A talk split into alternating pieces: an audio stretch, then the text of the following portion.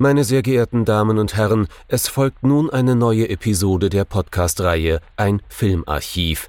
Knut Brockmann und Jochen Ecke unterhalten sich über ältere und interessante Filme für ihre Blu-ray-Sammlung. Wir wünschen gute Unterhaltung.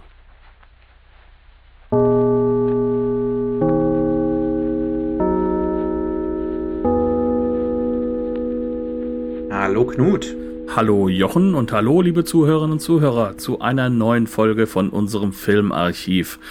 Ich muss mich ja entschuldigen, ich habe in letzter Zeit zu viele Sachen aus Hongkong gekauft, weswegen sich jetzt die Dichte an verschiedenen Hongkong-Filmen, die wir besprechen, ein wenig erhöht hat. Ähm, das muss aber, glaube ich, nichts Schlechtes sein, denn ich behaupte mal, dieses Mal haben wir einen der zentralen und wichtigsten Filme der Filmgeschichte Hongkongs aus der sogenannten New Wave Phase vorliegen. Ähm, ich lehne mich hier gerade sehr weit aus dem Fenster, aber Jochen nickt schon, was kein anderer sehen kann. Was haben wir uns denn angeschaut und stimmst du dem zu?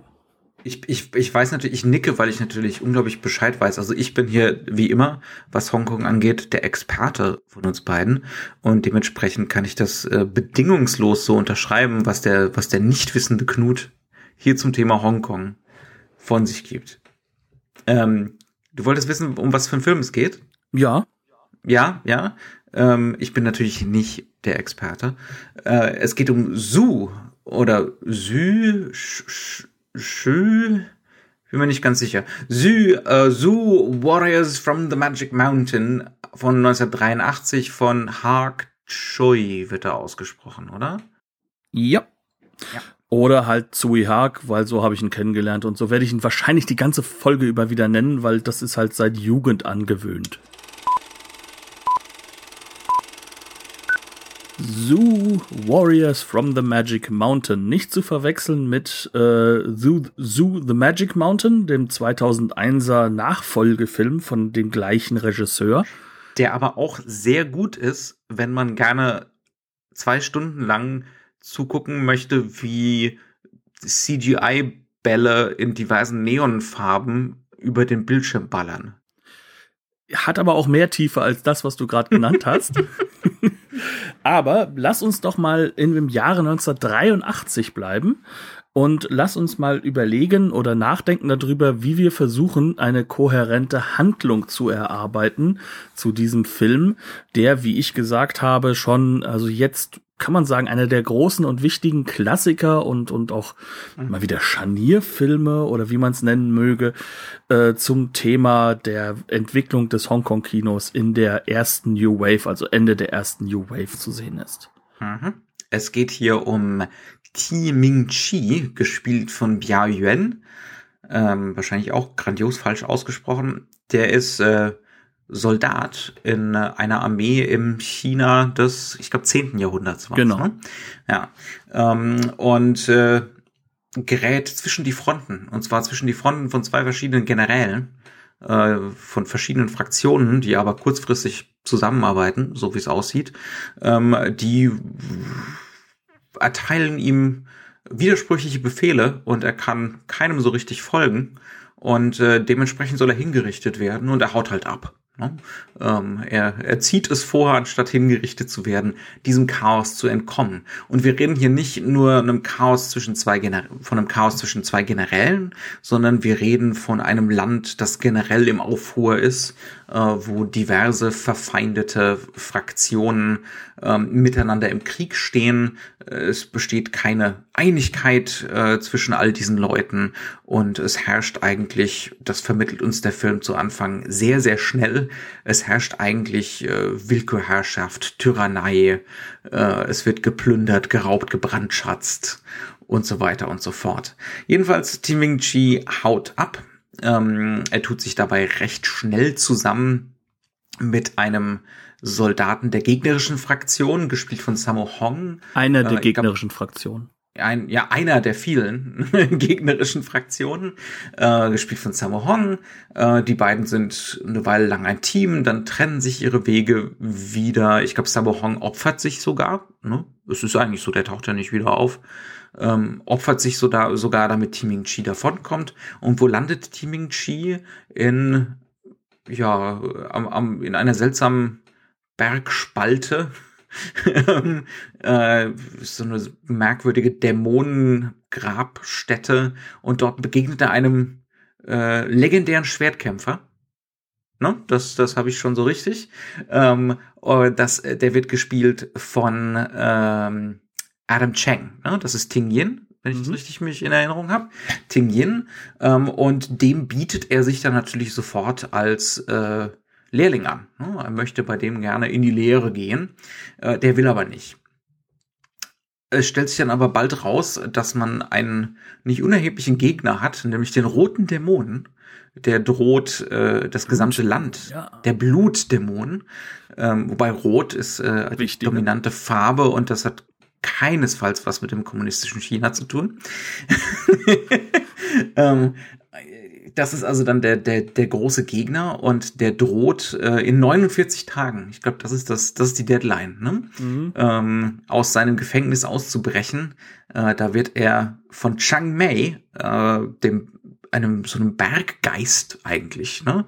Die die Verkörperung eines mystischen Berges äh, gerade noch mal so gefangen gehalten. Das hält aber nur für 49 Tage und das einzige Gegenmittel gegen diesen kommunistischen Dämonen ja, sind, äh, sind zwei Schwerter. Ne? Ich glaube, äh, was ist es? Grün und blau? Ja, äh, jetzt, Purple. ja, die jetzt, die jetzt beigeschafft werden müssen. Ähm, und damit tut man, dabei tut man sich zusammen. Also es ist jetzt nicht mehr nur Ting Yin und äh, unser guter Team Bing Chi, äh, sondern es stoßen dann noch dazu ein Mönch, namens äh, Xiao Yu, gespielt von Damien Lau. Den ne? hatten wir vor nicht allzu langer Zeit auch schon in meinem Filmarchiv gehabt. Das ist nämlich mhm. einer der wichtigen Figuren halt auch bei John Woo gewesen. Ähm, und der hat auch noch so einen Gehilfen mit äh, Schildkrötenpanzer. Dessen Name mir, wessen, äh, erinnerst du dich an den Namen? Uh, yeses, jetzt bringst auf, du mich auf jeden Fall, Punkt. Auf jeden Fall, es gibt eine, es gibt eine symmetrische Struktur. Es gibt einen Mönch und es gibt einen Schwertkämpfer und beide haben möchte gern Lehrlinge, ne, die ihren Meistern gerne nachfolgen möchten in der Meisterschaft. Und ja, man macht sich dann eben gemeinsam auf die Suche nach diesen Schwertern. Das erweist sich allerdings als relativ schwierig, weil die Meister beide in relativ schneller Abfolge von dem Dämonen infiziert werden. Ne? Ähm, und äh, ja, relativ bald sind dann die beiden Lehrlinge so auf sich alleine gestellt äh, und müssen als junge Generation, sozusagen als New Wave, ne? Mhm. diese, diese Schwerter besorgen, um jetzt hier mal den Kommunismusdämonen zu besiegen. Ich finde, das war eine sehr akkurate Zusammenfassung. Es ist eine sehr akkurate Zusammenfassung, die natürlich unglaublich keinesfalls Spurenelemente von ähm, Interpretation enthält. Genau, das wollte ich halt schon gesagt haben. Also, ähm, warum interpretieren wir bei dem Film? Ich glaube, das ist schon mal ganz wichtig, dass wir das mitgeben müssen. Äh, der Film stammt aus dem Jahr 1983. Ähm, und 1983 ist durchaus ein wichtiges Jahr, denn äh, im Endeffekt Hongkong hat gerade eine Veränderung durchgemacht. Äh, in diesem Falle ist es so, dass äh, England ähm, jetzt offiziell in Gesprächen mit äh, der Volksrepublik China ist um halt zu überlegen, wie Hongkong wieder zurückgegeben werden kann oder eben von China aus dem Commonwealth losgelöst werden kann, ob und wie das stattfinden kann. Zu diesem Zeitpunkt kommt auch das erste Mal die Doktrin des Ein Land, zwei Systeme auf und die wird ja sozusagen zur Basis des Ganzen gesetzt werden. Das heißt also, momentan wird der Hongkong-Kinogänger durchaus sehr politisiert, äh, sich überlegen, was wird denn jetzt bei uns? Mhm. Und das ist eine ganz, ganz zentrale und wichtige Aussage, die wir erstmal vorher wegnehmen müssen. Wir befinden uns hier schon in einem politischen Umbruch. Und innerhalb dieses politischen Umbruchs kommt es auch noch, wie wir es eben schon gesagt haben, gerade auch zu einem Umbruch in der Filmindustrie. Das heißt also, die klassische Studiofilmindustrie, wie sie bis zu dem Zeitpunkt stattgefunden hat, wo die Shaw Brothers zum Beispiel eine große Rolle gespielt haben, wo es eine klare Anbindung auch an das britische System so ein bisschen gegeben hat, wie das alles aufgebaut war. Man erinnert sich nur daran, dass es halt auch wirklich Filme gab. Also es gab einen Film zum Beispiel, den die Shaw Brothers zusammen mit äh, den Hammer Studios in England geschaffen haben. Ähm, der auch ein, würde man sagen, eine fantastisch interessante Vermengung aus Dracula trifft auf klassische mythologische Pseudo, das heißt, glaube ich, irgendwie Legend of the Golden äh, Vampire, Five Golden Vampires, ähm, ist auf jeden Fall, da merkt man, da ist dann halt eben so eine Vermengung, die auch stattgefunden hat und das löst sich gerade auf. Der Hongkong-Film der klassischen Methodik zieht auch nicht mehr so. Also das, man muss sich das vorstellen, wir sind ja hier an der Phase dran, in der gerade die ganz großen ähm, Regisseure Chang Che oder King Hu hingegangen sind und haben durchaus fantastische Filme gemacht und haben sozusagen die klassischen Genres, den Wuxia, den Schwertkampffilm und halt auch äh, die Comedy-Genres, aber auch die verschiedenen Familiendramen bis halt hin zu den berühmt-berüchtigten Boxerfilmen, wie man immer so schön gesagt hat. Die haben die jetzt, sag ich mal, alle an einen Punkt gebracht, wo man sagen kann, jetzt sind wir da angelangt, wo es auch nicht mehr weitergeht. Wir sind durch. Wir sind durch und das Publikum bemerkt es auch. Und die ersten Bewegungen hin zu einem neuen Kino haben schon stattgefunden. Golden Harvest, das neue Studio sozusagen von Raymond Cho, hat da eine ganz wichtige Rolle. Und junge Regisseure machen jetzt ihr Ding. Unter anderem halt auch äh, Chao Haag oder Zui Haag oder wie auch immer wir ihn aussprechen mögen. Ich glaube, Chao Haag ist somit das Richtigste. Ähm, ist jetzt einer dieser Regisseure, die viel versuchen. Man muss zu dem Mann einiges sagen. Er ist in den USA groß geworden. Er hat eine amerikanische Bildung. Er ist, äh, hat auch Zugriff gehabt so ein wenig auf äh, TV und, und Kino, wie das halt in den USA gemacht wird. Ist, und das merkt man. Und ist dann nach Hongkong zurückgekommen und hat äh, sozusagen hier angefangen, Filme zu machen. Am Anfang mit fantastischen, aber vollkommen ignorierten Werken. Aber jetzt kommt dieser eine Film und mit denen schlägt er auf. Was macht er? er geht hin und nimmt sich zum einen erst einmal ein neues Genre vor. Also kein neues Genre im Sinne, dass es noch nie existiert hat, aber er geht hin und nimmt aus dem Wuxia diese klassischen Wuxia-Elemente zwar mit, aber übernimmt das Ganze äh, was sozusagen schon eine Vermengung darstellt, nämlich das sogenannte, ich muss jetzt gucken, dass ich einfach richtig ausspreche, Xianxia-Genre. Das ist eine ähm, auch ein literarisches Genre gewesen, das so sehr viel mehr diesen Fantasy-Aspekt und diese Vermengung von Wuxia Martial Arts Elementen, chinesischer Medizin, äh, die buddhistisch-taoistischen Elemente werden noch viel mhm. mehr mythologischer versetzt. Das, das schwingt schon immer so mit, ne? Das ist auch schon alt und vorhanden, aber das wird hier noch mehr sozusagen überhöht und nimmt sich daraus einen Roman, nämlich äh, Legend of the Sword äh, of the Sword Heroes from Zoo Mountain und schafft daraus einen Film. Warum ist das wichtig? Populär ist dieses Genre, gerade dieses Genre, vor allem zu einer Phase. Und dieser Roman kommt auch aus einer Phase. Und das ist das Vorrot-China. Das heißt also, die Regierung, die danach äh, Taiwan gründet oder in Taiwan existiert und sich ja auch als die echte Republik China wahrnimmt, das sind diejenigen, die damals noch mehr Zugriff auf Gesamtchina hatten, also auf das Mainland. Und die haben, und zu diesem Zeitpunkt hat die Popularität dieses Genres einen Höchstpunkt gefunden. Und jetzt geht da ein Regisseur aus Hongkong hin und nimmt sich sozusagen ein sehr populäres Genre aus genau aus einer Phase. Präkommunistischer Zeit. Aus genau der präkommunistischen, der letzten Phase vor dem kommunistischen China heraus das hat natürlich einen politischen Impact. Auf der mhm. anderen Seite aber auch ist es natürlich ein Umbau. Es ist ein Umbau dessen, was Wuxia kann. Wuxia geht schon an die Grenzen immer wieder dran. Es gibt auch Filme, die wo gesagt wird, die würden das auch schon übernehmen, die Motivik, äh, gerade von der Shantia Novel. Aber das ist jetzt hier ganz, ganz, ganz, ganz extrem im Vordergrund. Und deswegen gilt dieser Film als Begründer von einer Art von Genre. Und mhm. das macht er mit einer gewissen Wut, mit einer ja. gewissen extremen Art und Weise und definitiv gegen das, wie das Studio bisher funktioniert hat. Ja. So. Jetzt und gemeinsam mit lauter jungen Leuten. Wir sind vorhin mal so die IMDb-Liste durchgegangen, ne, was da so für Namen auftauchen. Äh, nicht nur vor der Kamera, sondern auch hinter der Kamera. Ne? Manchmal ähm, beides. Manchmal beides. Also Corey Yuen zum Beispiel taucht auf. Genau, später groß auch als Regisseur tätig, äh, Action-Choreograf, einer der wichtigsten Action-Choreografen mhm. der 80er Jahre, auch Schauspieler in diesem Film an manchen Sequenzen, wie so häufig. Du hast Brigitte Lin, das ist so der neu werdende Superstar als Schauspielerin. Du hast äh, Sammo Hong und äh, äh, Yuan Biao, die beide aus der gleichen Klasse kommen wie Jackie Chan und jetzt anfangen, nachdem sie also im Falle von den beiden anderen vor allem so als Nebendarsteller gearbeitet hatten. Ähm, King Hu hat zum Beispiel alle drei, glaube ich, insgesamt eingesetzt, jetzt ihren mhm. eigenen Stil zu finden. Yuan Biao ist jetzt, jetzt auch äh, Hauptdarsteller.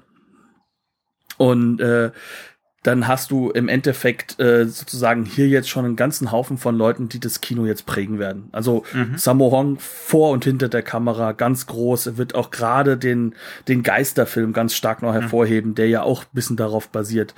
Ähm, ja.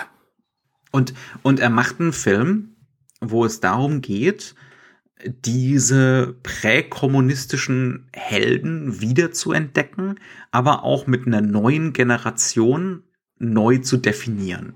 Genau. Ähm, und das durchaus auch auf einer spirituellen, ideologischen Ebene. Du hast im Vorgespräch gemeint, da bin ich definitiv nicht der Experte dafür. Ich auch nicht. Zum Beispiel, dass zum Beispiel dieser große Schwertkämpfer, dem äh, unser kleiner Soldat dazu Anfang gleich begegnet, der steht für das eher konfuzianistische, ja. Das mhm. ist also, der steht eher für die konfuzianistischen Elemente, äh, während äh, der andere ganz klar halt ein Buddhist ist, also Mönch. Mhm. Und das sind natürlich so Elemente, die, äh, wobei dieser Mönch halt auch überhöht wird, ne, weil er mhm. ist ja hoch emotional. Also da kommt auch so dieses zen-buddhistische Element immer wieder mit rein. Also das ist so eine Motive. Vegetarier, Vegetarier. Ja, ähm, sein Schüler Aber sein Gehilfe hält's nicht durch. Genau. Der Fisch ist so ja. lecker. Ähm, ja. Nee, und dann hast du halt diese, diese, diese, diese alten Herrschaften, die sich nur zerstreiten, die beide ihren richtigen Weg kennen und dann sagen, ja, ja, ist eigentlich ein Freund, aber auch mein Feind, ne? Äh, und, und die können natürlich sich nicht erwehren gegen das, was da auf sie zukommt. Genau, die ähm, schaffen es nicht. Also das, das ist so, der Film insistiert da ziemlich krass drauf. Also um genau zu sein, kommt es einem, also mir kam es während, äh, während, dem, während des Schauens tatsächlich so vor wie eine dramaturgische Schwäche, weil erst wird der eine dahin gerafft, ne? also es geht hier, das ist jetzt kein äh, Spoiler, weil hier es stirbt keiner, mhm. ähm, naja, das ist ein Spoiler, aber ähm, erst der eine, dann der andere wird ne, vom vom Dämon ergriffen, ne? ähm, das heißt also äh, und wenn man drüber nachdenkt, dann ist das keine dramaturgische Schwäche, sondern es ist ein thematischer Punkt. Genau. Ne, das kommt rucki zucki hintereinander. Erst wird der eine und dann wird er halbwegs gerettet und man denkt sich, okay, jetzt kann es mal mit dem Plot weitergehen. Und dann dauert es zwei Minuten und die sind aus diesem Tempel der Heilerin wieder raus. Und die dann, übrigens dann vor allem das Zen-Buddhistische, also den Zen-Aspekt sehr, sehr stark prägt. Ne? Das ja. andere ist eher so der klassische Buddhismus. Und dann, und dann wird der andere hin. Ja. Genau. Und diese beiden alten Großmeister, die kriegen das Ganze nicht gebacken, weil sie nicht zusammenarbeiten können. Genau, ja? und die dritte halt ähm, übrigens auch nicht. Wir sind jetzt wirklich dabei, das Ganze mal so ein bisschen politisch und ideologisch auseinander zu klamüsern, weil das, glaube ich, das müssen wir als allererstes machen. Mal, ne? Ja klar, vor allem, wenn du jetzt mal das siehst, also wir können auch noch mal im Filmarchiv nach hinten verweisen, äh, mhm. ich glaube zu unserer zweiten, dritten oder vierten Folge, da hatten wir äh, A Touch of Zen von King Hu und äh, genau der Film zum Beispiel exerziert durch, wie eigentlich sozusagen eine Verbindung dieser Sachen, der wandernde, eher konfuzianisch geprägte und damit auch äh, in dem äh, Wun-Li-Konflikt, also in diesem Konflikt zwischen der, ähm, dass er sich von seinem äh, dass er sozusagen seinen Hören und seinen Eltern gehorchen muss auf der einen Seite, aber dass er auch emotionale Bindung in eine andere Richtung hat, äh, der sich damit durchsetzen muss. Und die müssen irgendwie auf irgendeiner Ebene zusammenkommen, um gegen die klassisch konfuzianisch kämpfenden, aber halt auch äh, sich von Wun Li gelösten Kämpfer äh, zu erwehren. Das sind halt mhm. sozusagen dann eben die berühmt-berüchtigten Schergen der ähm, äh, äh, der Eunuchen, also der, mhm. der, der, der, der eigentlich herrschenden Kaste in diesem Kaiserreich, ja. die, die den Kaiser unterlaufen haben. Also die Idee ist doch im Prinzip, die Elterngeneration kriegt's nicht gebacken. Die Jungen müssen jetzt ran, die müssen sich vereinigen, ne? die müssen auch diese beiden intellektuellen und religiösen Strömungen zusammenbringen. Und das ist auch dann natürlich genau das, was am Ende vom Film passiert. Auf höchst. Sie müssen sich lösen. Sie müssen sich lösen aus diesen Mechaniken, die davor da waren. Ja. Ja. Und das ist natürlich absolut anti-Wun Lee. Ne? Das Mhm. geht ja gegen das ganz, ganz klassische Element.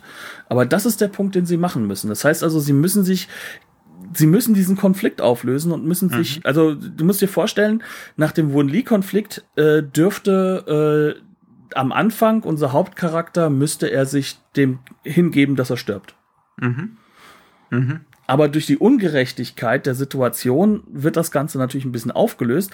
Aber im Gegensatz zum Wuxia, wo das sozusagen einen weiteren Konflikt erbaut, ist es ja hier so, dass er sich erst einmal seinen nächsten Meister sucht, aber er muss sich aus diesem Meisterdenken befreien, aus diesem Ja. Wun-Li-Denken muss er sich befreien, weil sein Meister ist äh, nicht so perfekt, wie man das denkt.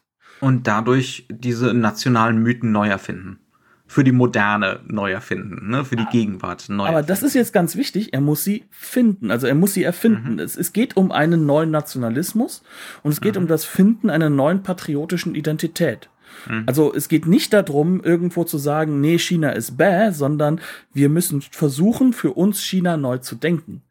Und die Chancen auch zu sehen. Das heißt also auch, dass ein Rot-China sein, seine, seine kommunistischen Elemente übergehen kann und dass man dann sozusagen mit dieser, mit dieser Chance vielleicht auch zu einem, zu etwas anderem kommen kann. Und das geht aber nur, wenn man seine Identität außerhalb dieser europäisch-amerikanischen, westlichen äh, Beziehungsgeflechte findet, sondern wenn man sich auf seine eigenen Mythen konzentriert und daraus seine neuen Lehren zieht. Mhm. Und daraus eine neue Identität schöpft ne? und erschafft. Ja. Ähm, Gerade für dieses kommunistische China, das fand ich total faszinierend. Dieser Dämon. Lass uns mal ein bisschen über den Dämon sprechen, weil da findet Choi Haag unglaubliche Bilder, finde ich. Ähm, wie, wie, wie sieht China, das kommunistische China in diesem Film aus? Wenn wir bei unserer Interpretation bleiben, und ich glaube, die ist ziemlich Rot, können wir mal sagen. äh, vor allem aber unförmig. Es Ja. ist, äh, es hat keine Form. Also Mhm. das ist, das ist ganz wichtig. Also es hat, es hat keine echte Identität. Ja. Und das ist zentral daran. Es ist leer, es ist hohl, wie so ein Gespenst, ne? Mit einer Genau. roten Bettdecke über dem Kopf. Ähm, Daraus wird ein Dämon erwachsen und erwachen. Das ist ein Concon für ein, absolute ein Gespenst Absterben. geht um in ja? China. Ja. Genau. Mhm. Und ähm, wunderschön das Zitat, äh, der Umbau. Ähm, aber genau das ist halt sozusagen das, was was hier stattfindet. Und das ist etwas, was ähm, man sagen kann, dass Chao Haag mit den Jahren wiederum verloren hat als Bildnis. Mhm. Also wie gesagt, der Mann ist, und das ist ja etwas, was ich in den letzten Folgen auch immer wieder erwähnt habe, er ist extrem patriotisch äh, an der Grenze zu einem Nationalismus, aber eben keinen simplen Nationalismus, sondern einem von jemandem, der äh, immer zwischen den Identitäten gestanden hat und versucht, die Identität zu finden in einem vollkommen zerrissenen Konstrukt. Und dann kommen immer wieder auch wirklich so clevere äh, Bilder, die er da, die er sich da so baut, ähm, mit diesem roten Bettlaken. Das ist, das sieht viel besser aus als ein simples Bett. Das ist fantastisch. Ist, die Spezialeffekte sind sowieso fantastisch, unglaublich einfallsreich in diesem Film und evokativ. Es gibt zum Beispiel einen Moment, wo unser Mönch ihm so Gebetsperlen, ne, die, wie man so normalerweise an so einer Kette hat, entgegenschleudert als Waffe. Und was macht Rot-China? Die absorbiert das Ganze einfach. Ne? Ähm, Und das ist natürlich ein potentes Bild im Sinne von, ne, was der Kommunismus nicht abschaffen kann, das absorbiert er, ne? das nivelliert er, entleert er, ne?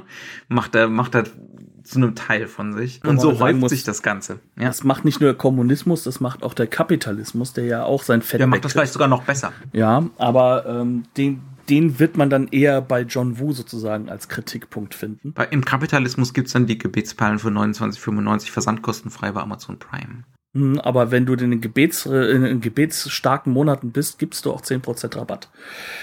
Also, aber egal wie. Äh, Wir kommen auf jeden Fall äh, hier zu einem Punkt, an dem man sagen kann, hier haben wir einen unglaublichen politische Impact. Das ist ein hochpolitischer Film. Ähm, das passt zu allem, was New Wave ist. Kennen wir ja auch aus Frankreich, ne? Oder Mhm. aus Europa allgemein, auch aus den USA. Aber man möchte es beim Schauen nicht meinen. Das ist der Punkt. Wie wirkt denn der Film auf dich? Ähm, ähm, überfordernd, irre. Ex, also der ist, das ist ein Film, der unglaublich spektakulär ist. Ich möchte nicht wissen, aus wie viel Setups der besteht. Also es sind Tausende und Abertausende von Kamerasetups.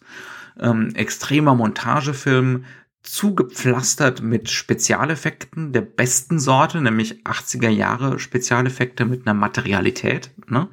ähm, die noch dazu aussehen. Und ich glaube, da kommt dann Chow Hags amerikanische Seite ein bisschen zum Tragen, die aussehen wie alte ILM-Effekte. Ne? Also wie irgendwas. Kein Wunder, es stammt von ILM-Leuten, die hat er importiert. Ja, ähm, also fantastische Effekte. Ähm, und der Film rennt von Setpiece zu Setpiece und die sind eines, ein Setpiece ist einfallsreicher als das andere. Du bist und dann, und dann kriegst du noch die ganze Zeit Exposition im Dialog zu wirbelnden Kämpfern an Seilen, Spezialeffekte, Lichteffekte, ILM-Kram, ähm, Schnitt, Schnitt, Schnitt, Schnitt, Schnitt. Also als westlicher Zuschauer sitzt du da davor, kommst kaum hinterher, die Untertitel zu lesen. Ähm, und, und versuchst noch dem Ganzen irgendwie zu folgen und spätestens ab der Hälfte überwiegt das Gefühl von, das ist alles schon ziemlich mega, aber ich bin auch heillos überfordert. Genau, und das, äh, ich behaupte jetzt mal und stelle die These auf, bis zum gewissen Punkt geht das einem Hongkong-Publikum genauso. Mit der einen einzigen Ausnahme, ähm, sie müssen nicht so viel Untertitel hinterherlesen. Ähm, und äh, es gibt ja den berühmt-berüchtigten Begriff der Hongkong-Timings. Wenn man sich früher Hongkong-DVDs importiert hat, dann hatten die immer die Timing von den Timings von den chinesischen Untertiteln. Die bestehen dann aus zwei, drei Zeichen, wo bei uns zwei, drei Sätze draus werden. Hm. Ähm, und dementsprechend kamst du nicht mit. Das Problem ist, der hat gar keine keine Hongkong-Timings mehr, ist aber genauso schnell, weil das Tempo, in dem da was gesagt wird, das ist zack, zack, zack, Schlag, Schlag, Schlag. Und der Film nimmt sich keine Sekunde Zeit, mhm. irgendetwas davon auszuformulieren oder überhaupt redundant zu machen auf einer Ebene, die für uns als Westler erfahrbar ist. Und äh, wenn eine Redundanz da ist, dann hat die so ein Tempo, dass es selbst für jemanden, der ähm, das asiatische Kino extrem gewöhnt ist, mhm. wahnsinnig schnell, überfordernd und vielleicht, wenn man halt eben sich nicht damit auseinandergesetzt hat, woher der Film kommt, vielleicht einfach wirr wirkt. Mhm. Aber wenn du also wir weißt, reden hier, wir reden hier von Kino der Attraktionen Gone Wild. Genau. Ne? Ähm, also wirklich so irre durchgedreht und auf elf gedreht ähm, dass es konstant spürbar ist, dass es Spektakel und Kino der Attraktionen ist. Ne? Also du kannst die ganze Zeit nicht umhin zu denken, ich, ich erlebe hier gerade zwölf Zirkusaufführungen gleichzeitig. Und zwar mit Tiefenschärfe hintereinander gestaffelt und was weiß ich alles manchmal, ne? Ja, ähm, ja. Hauptsächlich ist es aber so, dass man sagen kann, dass der ganze Film äh, so eine Melange ist aus, aus verschiedenen Aspekten. Ähm, der erste Aspekt ist derjenige, wir haben diese Hongkong, äh, sag ich mal, Settings. Das heißt also, wir haben hier Setdesigner, die alle sehr, sehr jung sind. Ähm, wir haben sehr viele äh, Leute, die sind gerade von der Uni, das sind alles akademische Designer, die er sich reinholt, die sehr, sehr stark auch ähm, also kulturhistorisch gebildet sind. Mhm. Und die setzt Und glaube ich auch ein bisschen westlich geprägt. Genau. Also viele von den Set-Designs sehen wieder, die sehen nach Amerika aus. Das ist auch ja. Hongkong. Das ist ja, das sind Leute, die haben in Hongkong gelernt, nicht in Taiwan, mhm. nicht in China, äh, auch nicht in den USA, sondern in Hongkong. Aber und sie können halt alle gut Englisch dementsprechend. Und die setzt er in einen Raum mit amerikanischen Special Effect Spezialisten, die gerade richtig modernes Kino gemacht haben. Mhm. Und die lässt er machen. Er gibt ihnen alles Mögliche mit. Der Mann selbst kommt aus der Welt des Comics. Er ist definitiv äh, kein klassischer Literat. Das ist einer, der will Attraktionen, der will schnelle Schnitte, der will schnelle Bilder, er will Bildabfolgen haben. Und ähm, er geht hin, gibt ihnen das mit und dann erarbeitet man erst einmal das Set. Dieses Set wird dann in Kamerabilder umgesetzt. Das Kamerasetup ist definitiv relativ statisch. Ähm, wenn Kamerabewegung da ist, dann ist die an Figuren gebunden, hat aber mit Sicherheit keine Veränderung ja. der Perspektive mit drin. Die Perspektive wird gleichhaltend gehalten. Das heißt genau, also, also ich, es 80 Prozent sind feste Kamerawinkel. Äh, ganz einfach, weil man die dann beliebig verschneiden kann. Und das geht auch gar nicht anders Genau. bei diesem Film. Wenn gezoomt wird, dann auf die Gesichter, auf die Stances, auf die Figuren. Das hat also dann ganz, ganz spezielle, auch, auch so, so punktmachende Sequenzen sind das dann. Ne?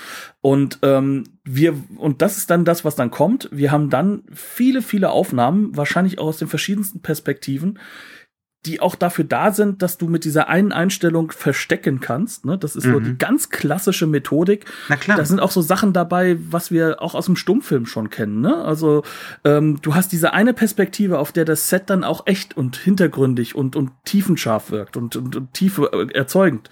Aber eigentlich sind das nur zwei, drei platte Bauten. Und ähm, hinter diesen platten Bauten und diesen Flächen kannst du dann halt für wunderschönen Wires äh, verstecken, was der Film nicht mal unbedingt häufig macht, weil häufig weiß Zu Anfang. Die, die, es sind, zu Anfang sind ziemlich viele, ne, solange sie noch draußen sind. Genau. Aber im Studio sind, wenn irgendjemand durch die Luft fliegt, sind es auch ganz oft wirklich echte Spezialeffektaufnahmen, ne? Echte Spezialeffektaufnahmen. Was er benutzt, ist Wir verstehen viele, uns. Ja, genau. Ja. Aber er benutzt auch sehr viele Wires zum Beispiel für die Effekte, also für Effektaufnahmen. Ähm, aber was halt wichtig ist, ist, ähm, er nutzt all das, was er kann, um effektvoll zu arbeiten, im wahrsten Sinne des Wortes. Ich nehme mal ein Beispiel raus, okay? Mach. ähm, eines der frühesten Set-Pieces, die wirklich schon diesen fantastischen Charakter haben. Also die ersten zehn Minuten sind dominiert von äh, Kämpfen Mensch gegen Mensch im Freien, keine Studiobauten und dann sind, dann kommen wir plötzlich, haben wir dieses Schwellenerlebnis und wir kommen in diese fantastische Welt. Ne? Zu Anfang in so ein seltsames Bevor wir sagen fantastische Welt, Ja. diese fantastische Welt ist trotzdem gebunden an die reale Welt. Das ist Mhm. nämlich so ein mystischer Raum durch die Höhe der Berge, dass man als Mensch ja nicht mehr sieht, was da ist. Und da sind dann diese, diese äh, fast schon dämonenhaften Figuren, also das sind die echten Dämonen, aber diese Kämpfer. Also auch, auch zum Beispiel der zweite Samohon-Charakter, den du ja gesagt hast, das ist Mhm. sozusagen so ein Gott. Das ist noch ein Mensch, aber er ist halt eben dieses überhöhte Kämpfertum. Das ist so dieses, Mhm. dass er, dass er so eine Meisterschaft erreicht hat, dass er sozusagen diese gottgleichen Fähigkeiten hat. dass er der Berg ist. Genau. Ja, also, ja, genau. ja. Aber deswegen, Ähm, das will ich noch mal kurz. Und er landet dann da auch in einer, in einer höchst, glaube ich, signifikanten Location. Das wirkt wie so ein Grab, ne? wie so ein alter verlassener Tempel und da sind so diverse riesengroße Urnen, die da drin stehen. Ähm, und dann stellt sich relativ bald raus, äh, was da in diesen Urnen ist, ist untot. Und es kommen Geister mit leuchtenden Augen daraus und äh, wollen ihm ans Leder. Und jetzt muss man sich das wirklich so vorstellen, ähm, wie so eine das sieht aus wie so so so eine Poltergeist-Sequenz ne? Aus äh, ne? Aus dem amerikanischen Film. Also so auf dieser Ebene laufen die Spezialeffekte. Äh, es sirren dann diese Geister durch die Luft ne? Und zerschellen dann teilweise an Statuen von Gottheiten ne? Und es wir haben dann wirklich oft so Konstruktionen von Bildern wirklich nur so drei Ebenen Vordergrund Mittelgrund Hintergrund ne? Und dann geht der Geist erst auf einer Linie im Mittelgrund durch, äh, dann kommt er in die, aus der Tiefe des Bildes reinge, reingewischt. Ne? Ähm, es, es lässt sich schwer beschreiben, aber das, es ist super ersichtlich, dass das oft Greenscreen-Aufnahmen sind oder Bluescreen damals noch. Ne? Ähm, und das sind, die sind da rein kopiert, aber wirklich äußerst hochwertig. Also das ist, ne, das geht zwar alles sehr schnell vorbei, aber das sind richtig gute Spezialeffekte. Die sind oft auf einem Level mit Lucasfilm-Sachen aus der Zeit oder so. Ähm, und das entwickelt eine irrsinnige Dynamik. Trotz der schnellen Schnitte hat man immer ein Gefühl für den Raum, wo die Figuren zueinander positioniert sind. Aber es geht so schnell und es ist so viel, dass man trotzdem überfordert ist. Und jetzt muss man sich noch dazu denken, es kommt dann noch eine symbolische Dimension dazu oder so eine, ne, eine Interpretationslevel dazu, ähm, weil uns dann von dem Schwertkämpfer, der dazukommt, relativ bald gesagt wird, bleib mal lieber nicht hier, sonst wirst du noch zu einem von denen. Ne? Ähm, das heißt, also, wir haben dann da noch mal zusätzlich die Dimension, was wollen diese Geister eigentlich? Die wollen alle mit zu Dämonen machen, ne? Zu Kommunisten machen, sozusagen. Ja? Oder Ähm, zu einer anderen Gruppe. Das ist halt das Schöne Ja. daran. Du hast ja eine drei, vier Gruppe. Die schlimmste sind die Rotchinesen, Anführungszeichen. Ich behaupte es jetzt einfach weiterhin.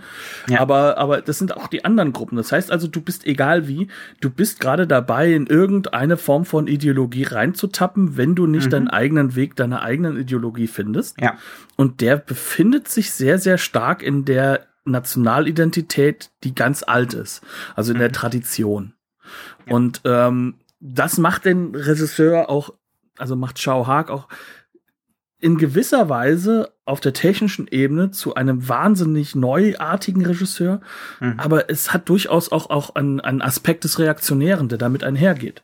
Ja, ähm, ja. Wobei die Verständ man auch verstehen muss, in der Zeit und, und in dem politischen Kontext ist das ja durchaus verständlich. Mhm. Und ist auch durchaus eine politische Linie, der, die man fahren kann. Mhm. Ne? Ähm, weil äh, in Hongkong für die Intellektuellen, denen ist auch schon klar, dass da nicht alles richtig läuft. Mhm. Ähm, dass das nicht alles das, das Wahre ist, dass sie auch unterdrückt sind vom Westen, äh, noch ganz anders kapitalistisch unterdrückt sind, als wenn du in einem der Kernländer des Kapitalismus selbst lebst, mhm. sondern du bist halt im Commonwealth untergeordnet. Mhm. Und das sind halt alles so Punkte, die da halt sich in einem Bild wiederfinden. Und was ist der große Unterschied dann zu dem mit ILM? Das ist derjenige, was ist das Bild? Und dieses Bild, das evoziert was. Da musst du gar nicht mal so der kenntnisreich sein in der kompletten Ideengeschichte. Das weißt du. Das ist um dich herum. Das hast du in Comics, das hast du in Büchern, das hast du in den hm. alten Filmen. Aber das alles wird neu konfiguriert. Mhm. Und das in einem Tempo, dass du gar nicht dazu kommst, drüber nachzudenken, dass das da gerade passiert. Aber du weißt, dass das gerade gemacht wird und dass da irgendwas wie eine Antwort dahinter ist. Es ist, jede Szene ist dazu gemacht, dich zu triggern. Ne? Und es ist, äh, ist ganz präzise dazu gebaut, irgendwas auszulösen in dir und eine Haltung einzunehmen und irgendwie ins, äh, trotz dieser Überwältigung ins Nachdenken zu kommen. Ne? Genau. Ähm, zum Beispiel auch die Frage, es taucht dann sofort dieser Schwertkämpfer da auf was hat er da an dieser Schwelle zu suchen?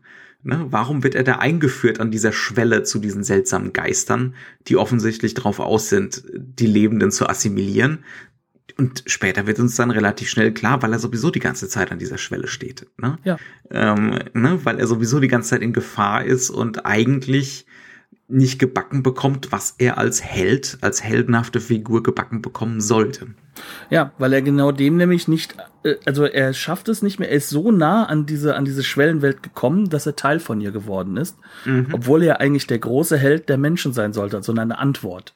Mhm. Und dementsprechend natürlich dann. Stattdessen ist er zynisch, ne? Genau. Und sagt, äh, ja, die Menschen, die kommen, hab sowieso, ne, die kommen äh, nicht alleine klar, sondern die sind einfach durch und durch korrumpiert und kaputt. Denen ist nicht zu helfen. Und so ähnlich antwortet auch der andere, der andere, der, der Mönch, der dann auf ihn zukommt. Und äh, wir bemerken das immer mehr, dass sozusagen keiner von dieser Elterngeneration wirklich eine Antwort hat. Mhm. Sondern es gibt Regeln über Regeln über Regeln, Traditionen über Traditionen, die eingehalten werden müssen. Nehmen wir da zum Beispiel, wenn unser, äh, sag ich mal, der, äh, der, der, äh, auserwählte Shifu, der ausgewählte Meister für unseren Hauptcharakter, äh, für Tingjin, äh, äh, Tingjin sag ich schon, ach Gottchen, ähm, äh, für äh, Yuan Biao, äh, dass der, ähm, wenn er jetzt, sag ich mal, erwischt wurde und er muss geheilt werden vom Bösen, dann mhm. kommen sie ja sozusagen zu diesem Reich der ähm, Brigitte Lin und der und ihrer Armee von Frauen, ne? ja. Mhm. Das heißt also, da kommt dann das Weibliche. Ähm, zum einen übrigens, das ist auch mal ganz wichtig, es hat ganz tief diese Tradition der Schwertkämpferin. Also das natürlich sind da ganz, ganz klassische Aushandlungsprozesse drin äh, in Hinsicht von äh, äh, Paarfindung und Co. Ne? Also mhm. das hat auch diese sexuellen Elemente. Da wird auch unglaublich mit rumgespielt. Äh, da sind auch die Stimmung, die Stimmung ist schon ganz knisternd. Ja, ganz schnell. Aber komödiantischen eher, ne? Ja. Also da werden mhm. ganze Schwert, äh, da werden ganze Kampfsequenzen draus gemacht, dass man ja nicht zu nah an das Mädel rankommt, um vielleicht irgendwie irgendwo was Falsches zu erhaschen oder dass der Junge plötzlich keine Hosen mehr anhat. Es ist wirklich auf, auf einer ganz basalen Ebene, kann man sagen, ja, und äh, es funktioniert durchs Tempo doch. Mhm. Ähm, aber diese Frau zum Beispiel, die könnte ihn heilen. Mhm. Aber ob sie das tut oder nicht, hängt von tausend Regeln ab, die man einzuhalten hat, wo man sich rauszuhalten hat, wo man sich nicht hinzubegeben hat, zu sagen hat, hier jetzt aber hilf mal, sondern man darf gar nicht erst groß hingehen und irgendwie versuchen, äh, gegen die Regeln dessen, was dort jetzt ist, zu verstoßen. Das heißt also, mhm. wir kommen in verschiedenste Regelwerke rein, mhm. die alle für da sich stehen da muss dann auch geschummelt werden, ne? wenn es dann darum geht, den, den Schwertmeister zu retten oder den anderen, ne, den, den Mönch zu retten. Genau. Ähm, ne, ähm, dann heißt ja, äh, also unsere Chefin hier, die hilft euch, wenn das Schicksal es so will. Ne, dann, dann kommt sie aus ihrer, aus ihrer Höhle da raus und kommt natürlich nicht. ne? Und dann muss da auch irgendwas manipuliert werden. Diese Flamme muss manipuliert werden. Genau. Ne? Also ein Traditionsbruch eigentlich vollzogen werden, damit hier endlich mal jemand Verantwortung zeigt. Ne?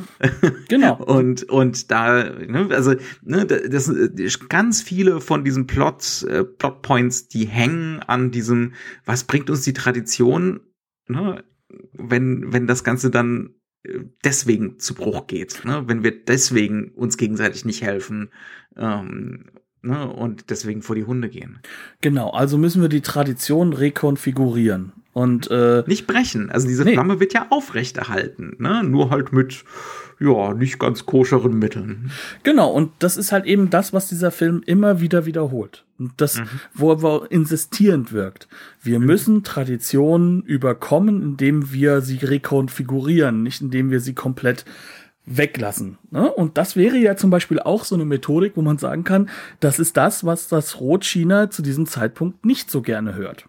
Mhm. Heute ist das ja anders. Heute haben sie ja ihre eigenen, äh, sag ich mal, Propaganda-Instrumente im traditionellen Film. Also ich sag nur mal Hero, ne? Also das ist so ein Film, wenn du den mal wirklich komplett liest und die kompletten Elemente im Hintergrund hast, dann ist das von einem Regisseur, der als Kunstfilmregisseur angefangen hat und jetzt richtig gehend Propaganda macht. Ne? Mhm. Das ist sozusagen die neue Konfiguration. Und es ist natürlich auch eine Art und Weise, ähm, äh, dieses kapitalistische Element des aktuellen Chinas so mit zu implementieren. Aber hier hast du halt einfach einen Film, der genau dagegen ja auch noch vorgehen will. Also der möchte genau dagegen vorgehen, dass du die Tradition einfach ignorierst, sondern er sagt, wir haben eine gemeinsame Identität. Wir müssen sie nur anders und neu zusammenbringen und dafür brauchen wir die junge Generation. Mhm. Also mich. Mich Chao Haag. Genau, aber nicht nur mich Chao Haag. Und das ist halt auch wiederum, das siehst du halt auch daran, was das für eine andere Kinotradition ist. Mhm. Diese neue Welle, muss ich vorstellen, das ist die eine Methodik, neue Filme zu machen. Mhm. Auf der anderen Seite hast du aber auch ganz, ganz klassisch äh, diese Methodik des neuen Realismus, des Rausgehen in die Welt, des neue Themen finden. Also du hast so dieses, dieses europäische Element ist auch mhm. sehr, sehr stark. Also An Hui zum Beispiel ist ja eine der wichtigsten Regisseuren, Regisseurinnen äh, äh, der, der neuen Welle zum Beispiel. Sollten wir dann mal den nicht machen, oder? Ja, definitiv. Es gibt leider sehr wenig, was wirklich gut auf Blu-ray Haben wir schon länger auf dem Schirm irgendwie, ist aber nicht ganz einfach zu machen. Ja. Genau. Und ähm, das ist halt zum Beispiel jemand, äh, wo wir dann ganz andere Traditionen mit reinnehmen, wo halt mhm. einfach so dann so dieser extreme Wille zum Betrachten des Jetzt ist und, und mhm. der Realität der Menschen in Hongkong. Ähm, Fruit Chan hat das auch sehr, sehr stark gemacht. Ähm, und jetzt kommt, aber der ist zweite Welle, sorry. Ähm, aber auf jeden Fall, jetzt kommen wir an den Punkt, an dem wir sagen können, da ist jetzt plötzlich ein Knaller und macht ein komplett neues Kino. Mhm. Und wenn wir uns jetzt nochmal überlegen, wie gut und wichtig dieser Regisseur ist, er produziert ja nebenbei halt auch noch dann die Sachen von John Woo, die dann ja in dieses neue sogenannte Heroic Bloodshed hineingehen. Mhm. Und da ist ja wiederum hoher politischer Wille dabei. Das heißt also, wir haben eine komplette Umkonfiguration mhm. dessen, was wie das Kino bis zu dem Zeitpunkt funktioniert hat. Aber und das eigentlich läuft auch relativ bald international gut, ne? Genau, ja, also ja. der Film jetzt nicht, ähm, aber die internationalen Methoden werden halt gefunden. Also Chao Haag erarbeitet sozusagen mit anderen Regisseuren einen Stil, der aber ganz klassisch eigentlich auf ihn zurückzuführen ist. Ähm, und mit diesem Stil versucht er auch äh, das Kino weiterzuentwickeln. Also er bezieht sich sehr häufig auf King Hu. Zum Beispiel, wir hatten ja ähm, Dragon Gate Inn bei uns mhm. im Programm und zum Beispiel hat er dann den New Dragon Gate Inn produziert. Mhm sieht aus wie ein Shao Haag Film, ist aber gar keine Regie von ihm. Mhm. Das gleiche ist dann, dass von diesem Film ausgehend ähm, eine komplette Genre-Konfiguration sich aufbaut. Das ist dann diese ganzen Sachen, äh, die wir als Chinese Ghost Story zum Beispiel kennen. Das ist sozusagen mhm. mein, das war meine Einstiegsdroge ins Hongkong-Kino übrigens. Mhm. Äh, die Chinese Ghost Story-Filme. Äh, Peking Opera Blues ist auch so ein Film, der äh, damit changierend spielt, aber gleichzeitig das Ganze sind die 20er Jahre versetzt. Ne? Also das heißt also auch äh, ins äh, äh, dann dann halt auch, sag ich mal, statt Schwertkampf halt auch schon Schusswaffen implementiert, aber trotzdem mhm. dieses diesen Modus mit drin hat. Und dann nicht zu vergessen die Wong Fei Hong Filme, die äh, Once Upon a Time in China Trilogie, wie man sie so hier in Europa kennt. Das ist natürlich dann die visuell strukturelle absolute äh, Meisterschaft dieser mhm. Art von Filme.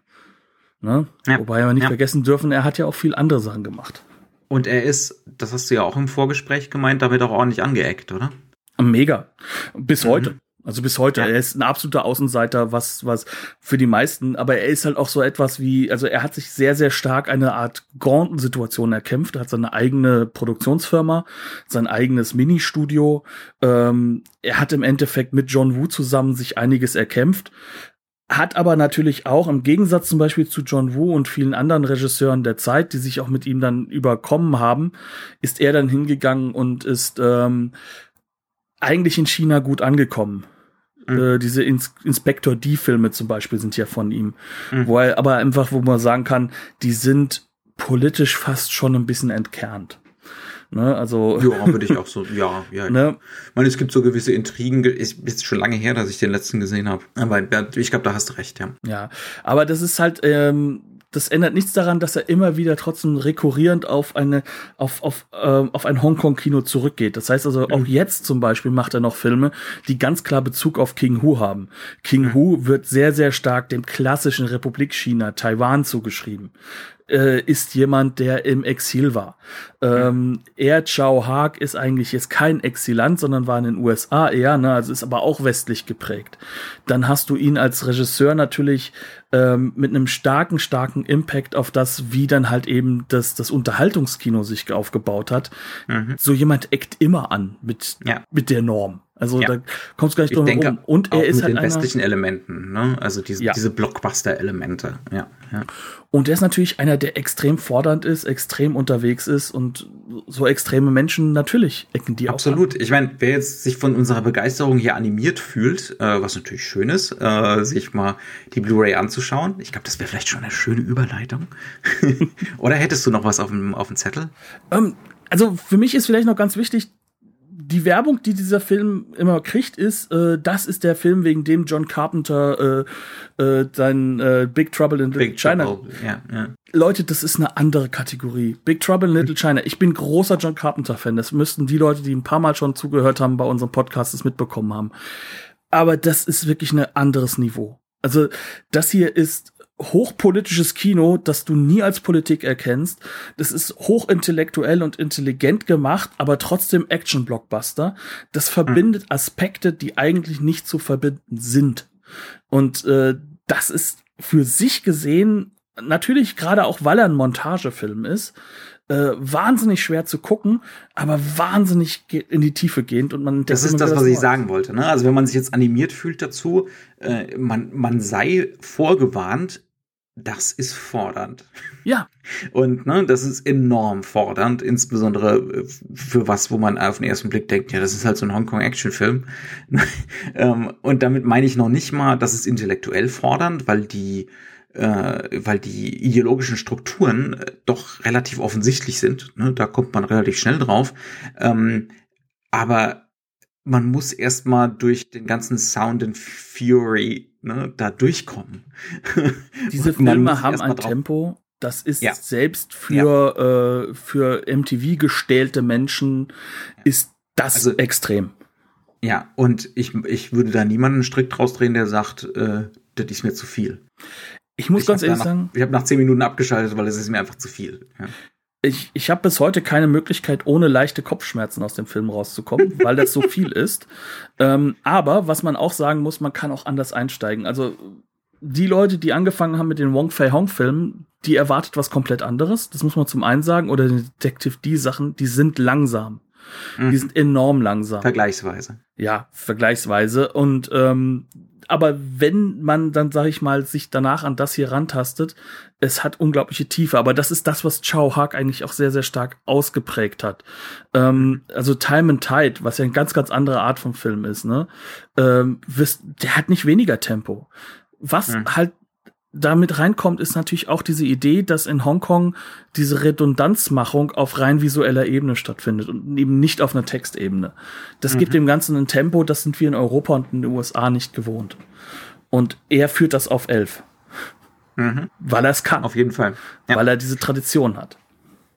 Dann ähm, bilden wir doch jetzt mal oben drauf eine Schleife, oder? Genau. Jetzt, jetzt dürfen ja. wir motzen. Nämlich über, nicht über die Blu-ray, sondern über die Art und Weise, wie das Label die Blu-ray kategorisiert. Es ist ja so, Eureka hat äh, zwei verschiedene Veröffentlichungsstränge, könnte man sagen.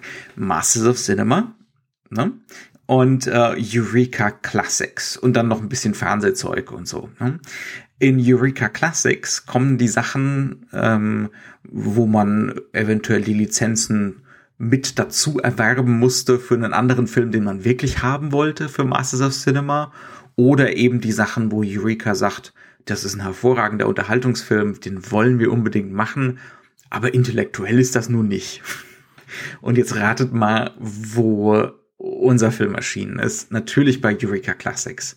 Und da muss man wirklich sagen, ähm, das ist ein so wichtiger Film für die Entwicklung des Hongkong-Kinos, ähm, und das ist auch ein sehr intelligenter Film. Es ist eigentlich lächerlich, dass man das nicht aufs, auf die Hauptreihe geschoben hat. Ne? Und da, da macht sich schon ein gewisser Dünkel bemerkbar. Gleichzeitig sind wir natürlich extrem dankbar dafür, dass das Ganze in derartiger Qualität schön aufbereitet, gut remastered überhaupt vorliegt. Ne? Also ich drück's mal so aus, die, die, die, die, das Mastering da hat Eureka seine Hände mit ins Spiel gehabt. Mhm. Was sie zum Beispiel bei den Masters of Cinema Sachen ähm, von, von King Hu nicht hatten. Ja. Also ein Touch of Zen, den kriegst du halt eben durch den Taiwanese Filmfonds Fund, mhm. kriegst du den sehr gut. Währenddessen alles, was aus Hongkong kommt, ja sonst eigentlich ähm, von China relativ schlecht behandelt wird. Ähm, weil man natürlich Sorgen hat, dass das Kino mh, hm, nicht so ganz passt. Sie haben unglaublich viele tolle Extras drauf. Zhao Haag spricht herausragend Englisch aufgrund seiner Herkunft äh, und seiner Geschichte. Ne? Also er ist Hongkong-Chinese und war lange in den USA. Ähm, es sind wahnsinnig viele Interview-Elemente dabei. Es ist ähm, n, n, so eine Art Halbaudio-Kommentar dabei, der so szenenweise reingespielt wird. Mhm. Ähm, es ist wirklich voll bis oben hin mit tollen Sachen.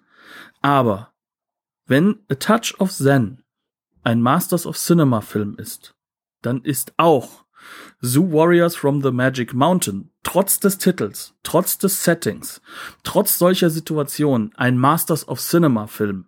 Und zwar mehr wegen. als. Sagen wir doch mal wegen. Ja, auch deswegen. Und vielleicht sogar mehr als viele Nebenwerke von sehr guten mhm. Regisseuren, die in die Masters of Cinema reingekommen sind, wo ich dafür sagen muss, und ich, nochmal, ich, ich sag das jetzt gerade als ein großer, großer Fan. Aber einige von den, äh, von den Nebenwerken von einem Regisseur wie zum Beispiel Billy Wilder haben hm. weniger Anrecht in dieser Ecke zu landen, als ein Film, der verdammt nochmal eine komplette Kinokultur umgebaut hat. Mhm. Und zwar im Alleingang. Mhm. Das ist einfach eine Unverschämtheit. es ist eine Unverschämtheit. ne? Und das muss man einfach sagen. Also ich bin unglaublich glücklich, dass es diese Box gibt. Ich äh, hechelnd endlich ein Chao Haag in richtig ordentlicher Kopie aus einer alten Zeit. Ähm, nicht die modernen Sachen, nicht schon wieder irgendwie so ein Die-Ding, das keiner braucht.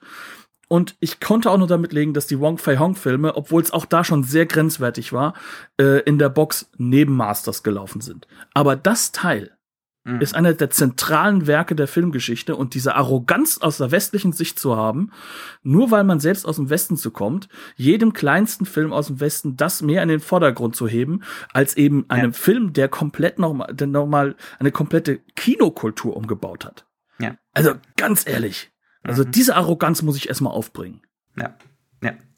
Ja, na gut, äh, das Wort zum Sonntag. Ähm, trotzdem ist das natürlich sehr empfehlenswert. Ne? Es ist eine Pflicht. Je mehr die Leute das Teil kaufen, desto mehr kommt das vielleicht auch mal bei Eureka an und ihren kleinen äh, äh, äh, sag ich mal, Arroganzen. U- und E-Gehirnen. Ja, genau, diese U- und E-Gehirne. Meine Güte, das ist, das ist Ü, im wahrsten Sinne des Wortes. es ist der Beweis, dass es ein Quatsch ist, das zu machen. Mhm. Zwischen Unterhaltung und, und, und, und äh, Ernst zu unterscheiden. Mhm. Nun gut. Ähm, damit Klammern, Friedrich Schiller likes this. Bleibt uns gewogen. Ja. Ähm, bleibet gesund weiterhin. Schaut mehr Hongkong-Filme oder auch andere. Am besten und, ältere Filme. Und äh, wir hören voneinander. Definitiv. Wahrscheinlich in der kommenden Woche. Tschüss, wiederhören. Wiedersehen.